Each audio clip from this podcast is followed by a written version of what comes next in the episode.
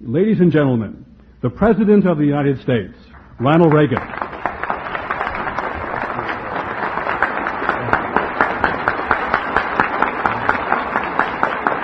Thank you.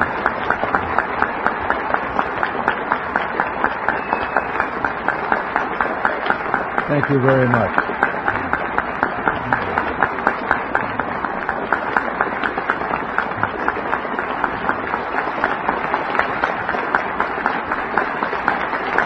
Thank you very much.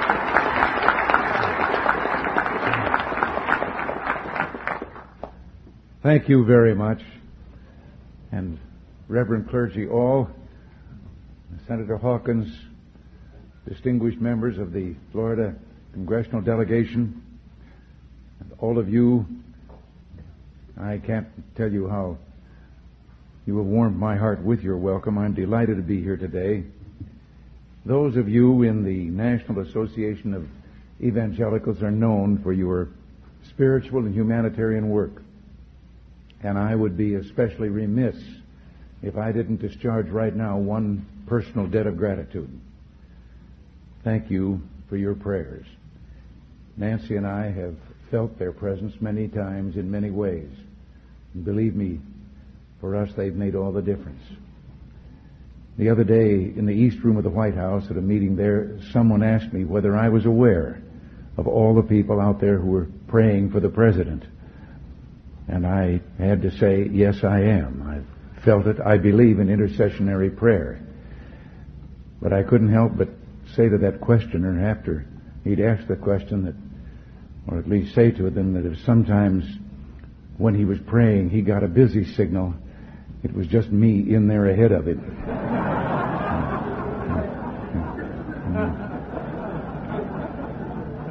I think I understand how Abraham Lincoln felt when he said, I have been driven many times to my knees by the overwhelming conviction that I had nowhere else to go. From the joy and the good feeling of this conference, I go to a political reception. Now, I don't know why, but that bit of scheduling reminds me of a story. Uh, which I'll share with you. An evangelical minister and a politician arrived at Heaven's Gate one day together.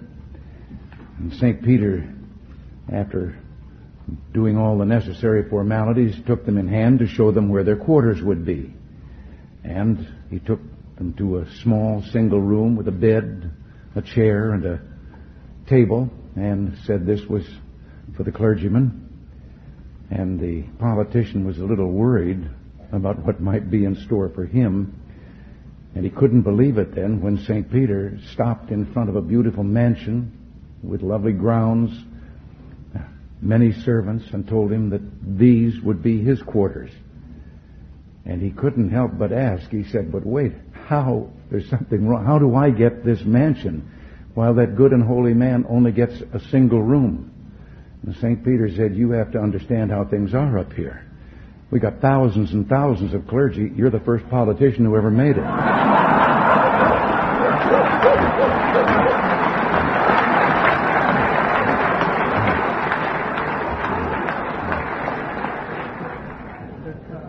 But I don't want to contribute to a stereotype.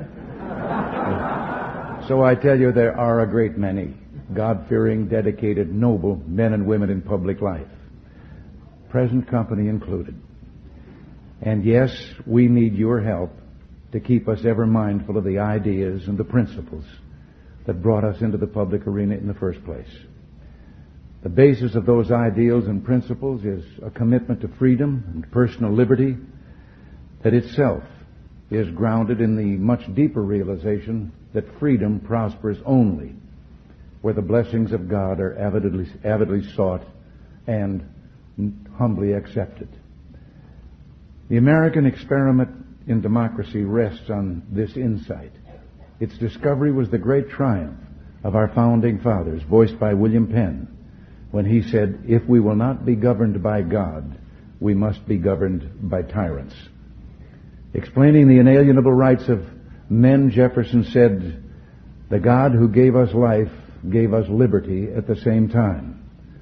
And it was George Washington who said that of all the dispositions and habits which lead to political prosperity,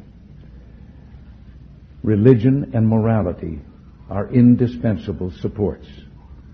And finally, that shrewdest of all observers of American democracy, Alexis de Tocqueville, put it eloquently after he had gone on a search for the secret of America's greatness and genius. And he said, Not until I went into the churches of America and heard her pulpits aflame with righteousness did I understand the greatness and the genius of America. America is good. And if America ever ceases to be good, America will cease to be great. Well, I'm pleased to.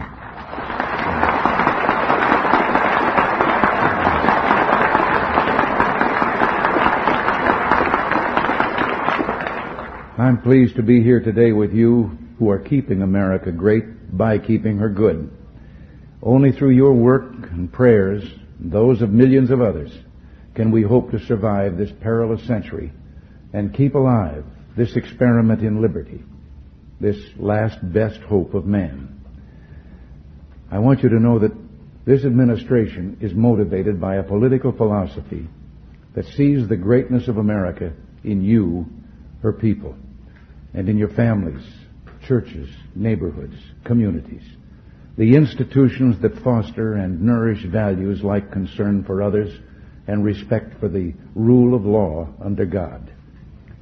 Now, I don't have to tell you that this puts us in opposition to, or at least out of step with, a, a prevailing attitude of many who have turned to a modern day secularism, discarding the tried and time tested values upon which our very civilization is based.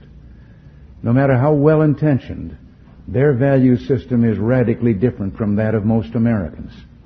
And while they proclaim that they're freeing us from superstitions of the past, they've taken upon themselves the job of superintending us by government rule and regulation. Sometimes their voices are louder than ours, but they are not yet a majority.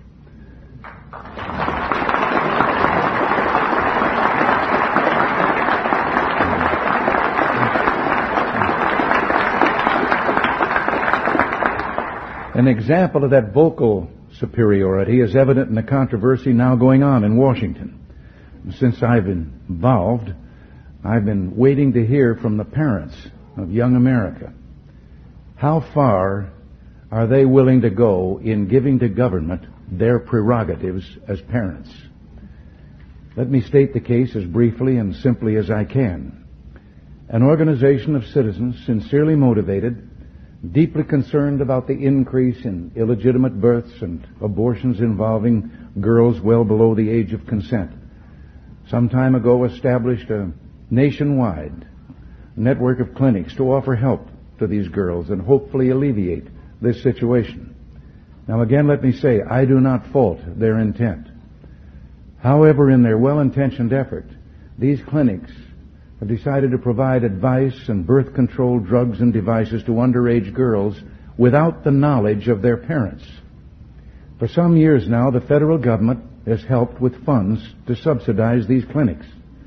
In providing for this, the Congress decreed that every effort would be made to maximize parental participation. Nevertheless, the drugs and devices are prescribed without getting parental consent or giving notification after they've done so.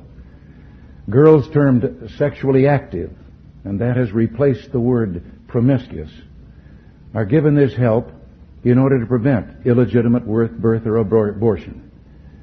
Well, we have ordered clinics receiving federal funds to notify the parents such help has been given. One of the nation's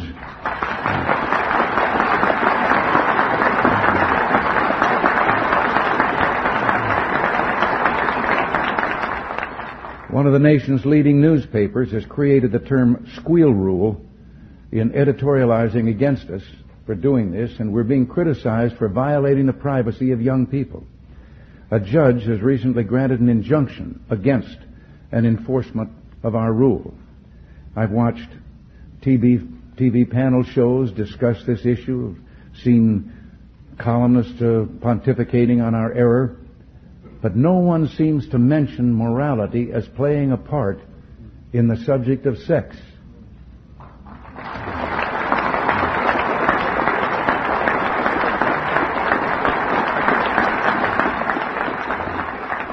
Is all of Judeo-Christian tradition wrong?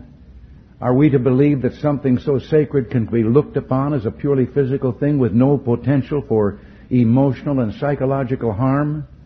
And isn't it the parents' right to give counsel and advice to keep their children from making mistakes that may affect their entire lives?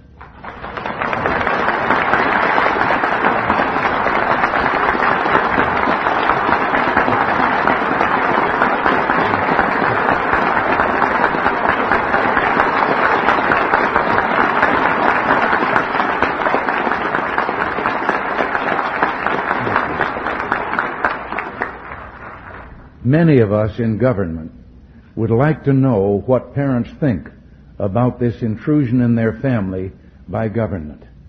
We're going to fight in the courts. The right of parents and the rights of family take precedence over those of Washington-based bureaucrats and social engineers.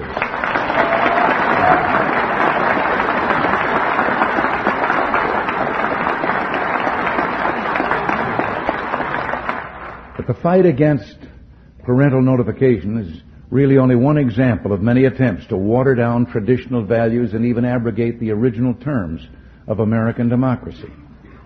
Freedom prospers when religion is vibrant and the rule of law under God is acknowledged.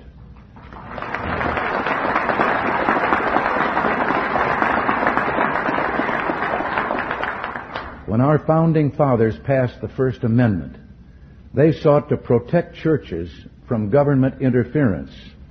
They never intended to construct a wall of hostility between government and the concept of religious belief itself.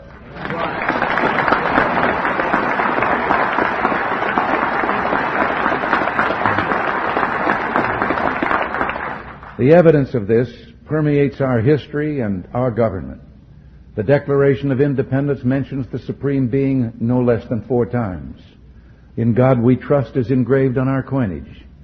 The Supreme Court opens its proceedings with a religious invocation, and the members of Congress open their sessions with a prayer. I just happen to believe the school children of the United States are entitled to the same privileges as Supreme Court justices and Congressmen.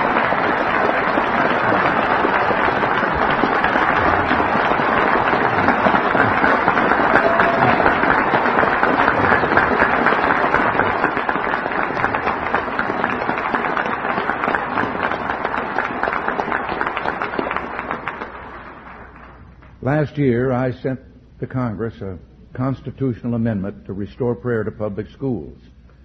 Already this session, there's growing bipartisan support for the amendment, and I am calling on the Congress to act speedily to pass it and to let our children pray. Um,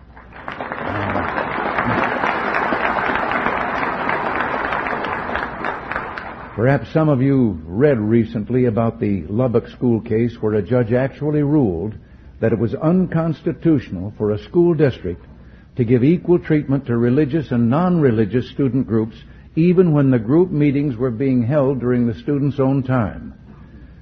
The First Amendment never intended to require government to discriminate against religious speech.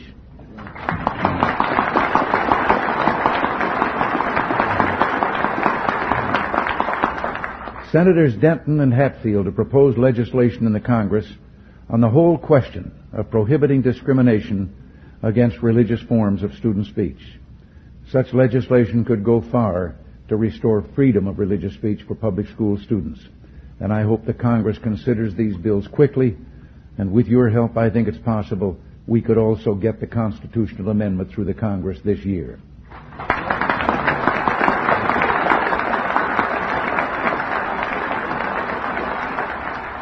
More than a decade ago, a Supreme Court decision literally wiped off the books of 50 states statutes protecting the rights of unborn children. Abortion on demand now takes the lives of up to one and a half million unborn children a year. Human life legislation ending this tragedy will someday pass the Congress, and you and I must never rest until it does.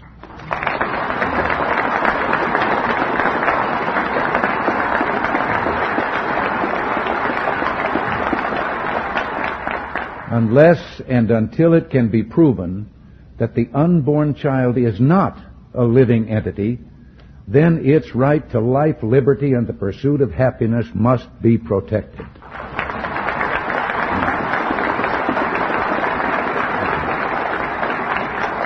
You, you may remember that when abortion on demand began, many, and indeed I'm sure many of you, warned that the practice would lead to a decline in respect for human life, that the philosophical premises used to justify abortion on demand would ultimately be used to justify other attacks on the sacredness of human life, infanticide or mercy killing.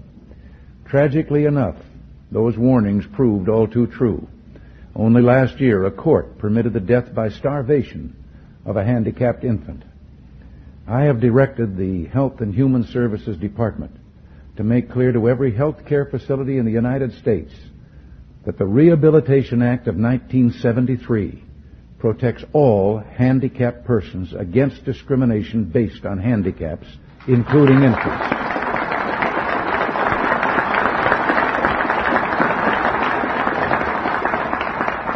And we have taken the further step of requiring that each and every recipient of federal funds who provides health care services to infants must post and keep posted in a conspicuous place a notice stating that discriminatory failure to feed and care for handicapped infants in this facility is prohibited by federal law. It also lists a 24-hour toll-free number so that nurses and others may report violations in time to save the infant's life.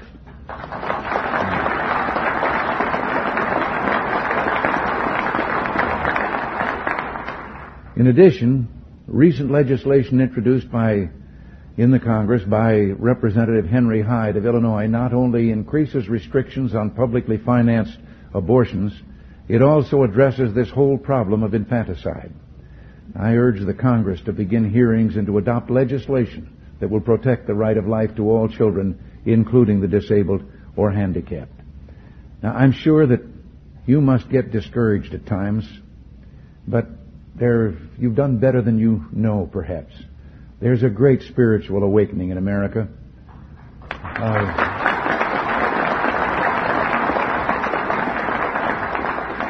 a renewal of the traditional values that have been the bedrock of America's goodness and greatness. One recent survey by a Washington-based research council concluded that Americans were far more religious than the people of other nations. 95% of those surveyed expressed a belief in God, and a huge majority believed the Ten Commandments had real meaning in their lives. And another study has found that an overwhelming majority of Americans disapprove of adultery, teenage sex, pornography, abortion, and hard drugs. And this same study showed a deep reverence for the importance of family ties and religious belief. I.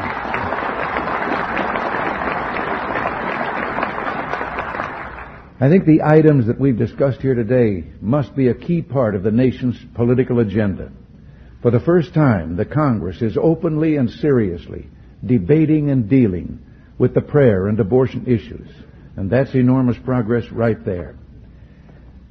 I repeat, America is in the midst of a spiritual awakening and a moral renewal.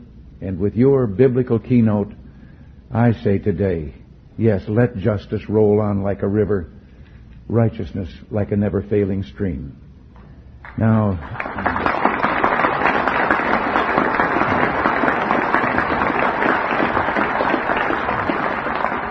Obviously, much of this new political and social consensus I've talked about is based on a positive view of American history, one that takes pride in our country's accomplishments and record. But we must never forget that no government schemes are going to perfect man. We know that living in this world means dealing with what philosophers would call the phenomenology of evil, or as theologians would put it, the doctrine of sin. There is sin and evil in the world, and we're enjoined by Scripture and the Lord Jesus to oppose it with all our might. Our nation, too, has a legacy of evil with which it must deal. The glory of this land has been its capacity for transcending the moral evils of our past.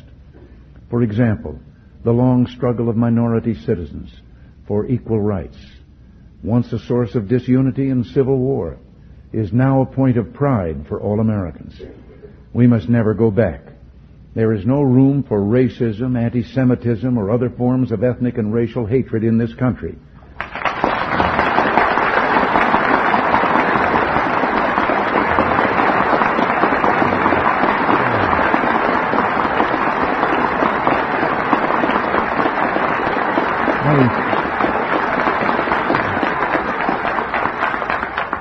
I know that you've been horrified, as have I, by the resurgence of some hate groups preaching bigotry and prejudice. Use the mighty voice of your pulpits and the powerful standing of your churches to denounce and isolate these hate groups in our midst. The commandment given us is clear and simple. Thou shalt love thy neighbor as thyself.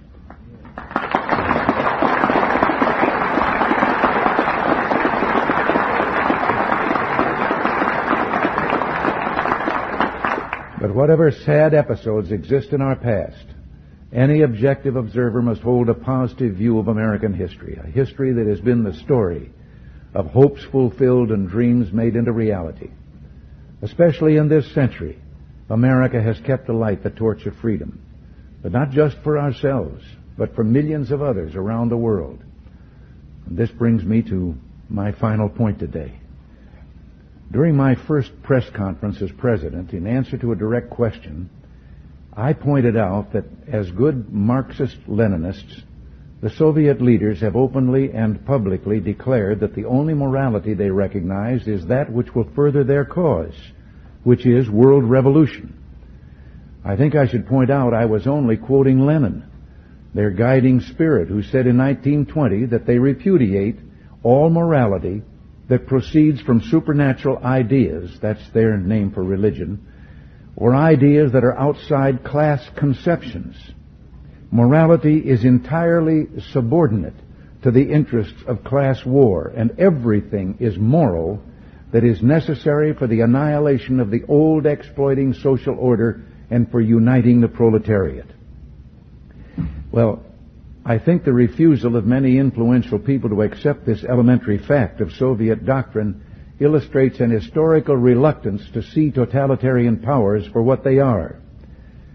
We saw this phenomenon in the 1930s.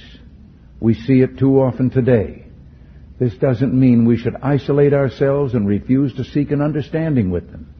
I intend to do everything I can to persuade them of our peaceful intent, to remind them that it was the West that refused to use its nuclear monopoly in the 40s and 50s for territorial gain, and which now proposes 50% cut in strategic ballistic missiles and the elimination of an entire class of land-based intermediate range nuclear missiles.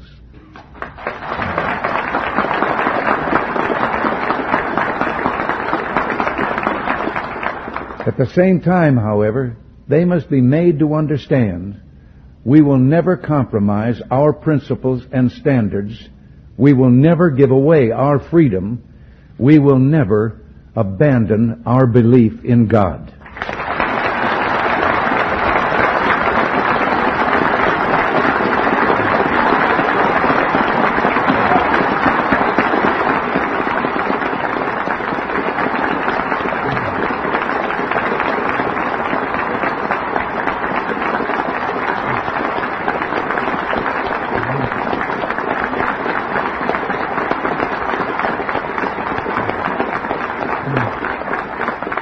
And we will never stop searching for a genuine peace.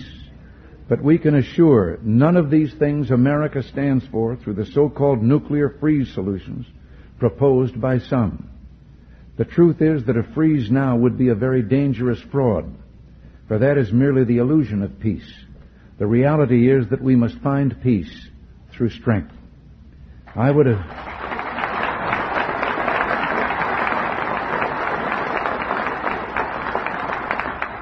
I would agree to a freeze if only we could freeze the Soviets' global desires.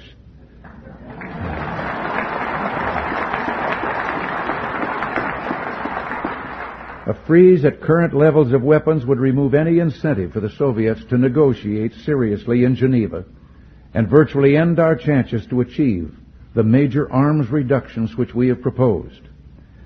Instead, they would achieve their objectives through the freeze. A freeze would reward the Soviet Union for its enormous and unparalleled military buildup. It would prevent the essential and long overdue modernization of United States and Allied defenses and would leave our aging forces increasingly vulnerable. And an honest freeze would require extensive prior negotiations on the systems and numbers to be limited and on the measures to ensure effective verification and compliance. And the kind of a freeze that has been suggested would be virtually impossible to verify. Such a major effort would divert us completely from our current negotiations on achieving substantial reductions.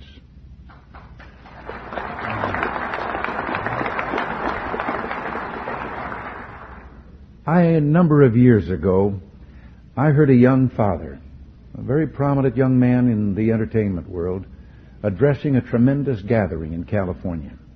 It was during the time of the Cold War, and communism and our own way of life were very much in people's minds, and he was speaking to that subject. And suddenly, though, I heard him saying, I love my little girls more than anything, and I said to myself, oh no, don't, you can't, don't say that. But I had underestimated him. He went on, I would rather see my little girls die now, still believing in God, than have them grow up under communism and one day die no longer believing in God.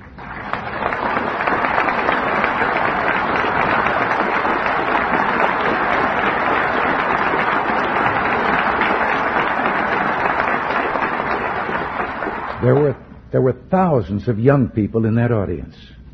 They came to their feet with shouts of joy. They had instantly recognized the profound truth in what he had said with regard to the physical and the soul and what was truly important. Yes, let us pray for the salvation of all of those who live in that totalitarian darkness. Pray they will discover the joy of knowing God. But until they do, let us be aware that while they preach the supremacy of the state, declare its omnipotence over individual man, and predict its eventual domination of all peoples on the earth, they are the focus of evil in the modern world. It was C.S. Lewis who, in his unforgettable Screwtape letters, wrote, The greatest evil is not done now in those sordid dens of crime that Dickens loved to paint. It is not even done in concentration camps and labor camps. In those, we see its final result. But it is conceived and ordered, moved, seconded, carried, and minuted in clear, carpeted, warmed, and well-lighted offices by quiet men with white collars and cut fingernails and smooth-shaven cheeks who do not need to raise their voice. Well, because these quiet men do not raise their voices, because they sometimes speak in soothing tones of brotherhood and peace, because like other dictators before them, they're always making their final territorial demand, some would have us accept them at their word and accommodate ourselves to their aggressive impulses. But if history teaches anything, it teaches that simple-minded appeasement or wishful thinking about our adversaries is folly. It means the betrayal of our past, the squandering of our freedom. So I urge you to speak out against those who would place the United States in a position of military and moral inferiority. You know, I've always believed that old Screwtape reserved his best efforts for those of you in the church. So in your discussions of the nuclear freeze proposals, I urge you to beware the temptation of pride, the temptation of blithely uh, declaring yourselves above it all and label both sides equally at fault, to ignore the facts of history and the aggressive impulses of an evil empire, to simply call the arms race a giant misunderstanding, and thereby remove yourself from the struggle between right and wrong and good and evil. I ask you to resist the attempts of those who would have you withhold your support for our efforts, this administration's efforts to keep America strong and free while we negotiate real and verifiable reductions in the world's nuclear arsenals and one day, with God's help, their total elimination.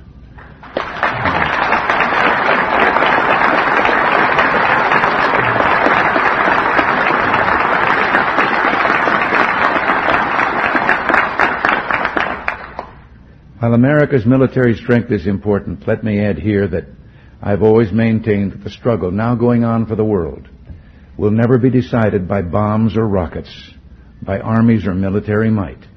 The real crisis we face today is a spiritual one. At root, it is a test of moral will and faith. Whittaker Chambers, the man whose own religious conversion made him a witness to one of the terrible traumas of our time, the Hiss Chambers case, wrote that the crisis of the Western world exists to the degree in which the West is indifferent to God, the degree to which it collaborates in communism's attempt to make man stand alone without God. And then he said, for Marxism, Leninism is actually the second oldest faith, first proclaimed in the Garden of Eden with the words of temptation, ye shall be as gods. The Western world can answer this challenge, he wrote, but only provided that its faith in God and the freedom he enjoins is as great as communism's faith in man. I believe we shall rise to the challenge. I believe that communism is another sad, bizarre chapter in human history whose last, last pages even now are being written. I believe this because the source of our strength in the quest for human re- freedom is not material, but spiritual. And because it knows no limitation, it must terrify and ultimately triumph over those who would enslave their fellow man. For in the words of Isaiah, He giveth power to the faint, and to them that have no might He increase strength. But they that wait upon the Lord shall renew their strength. They shall mount up with wings as eagles. They shall run and not be weary.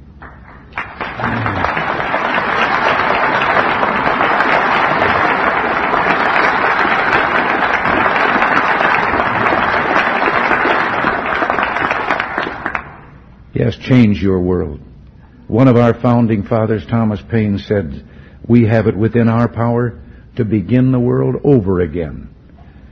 We can do it, doing together what no one church could do by itself. God bless you and thank you very much.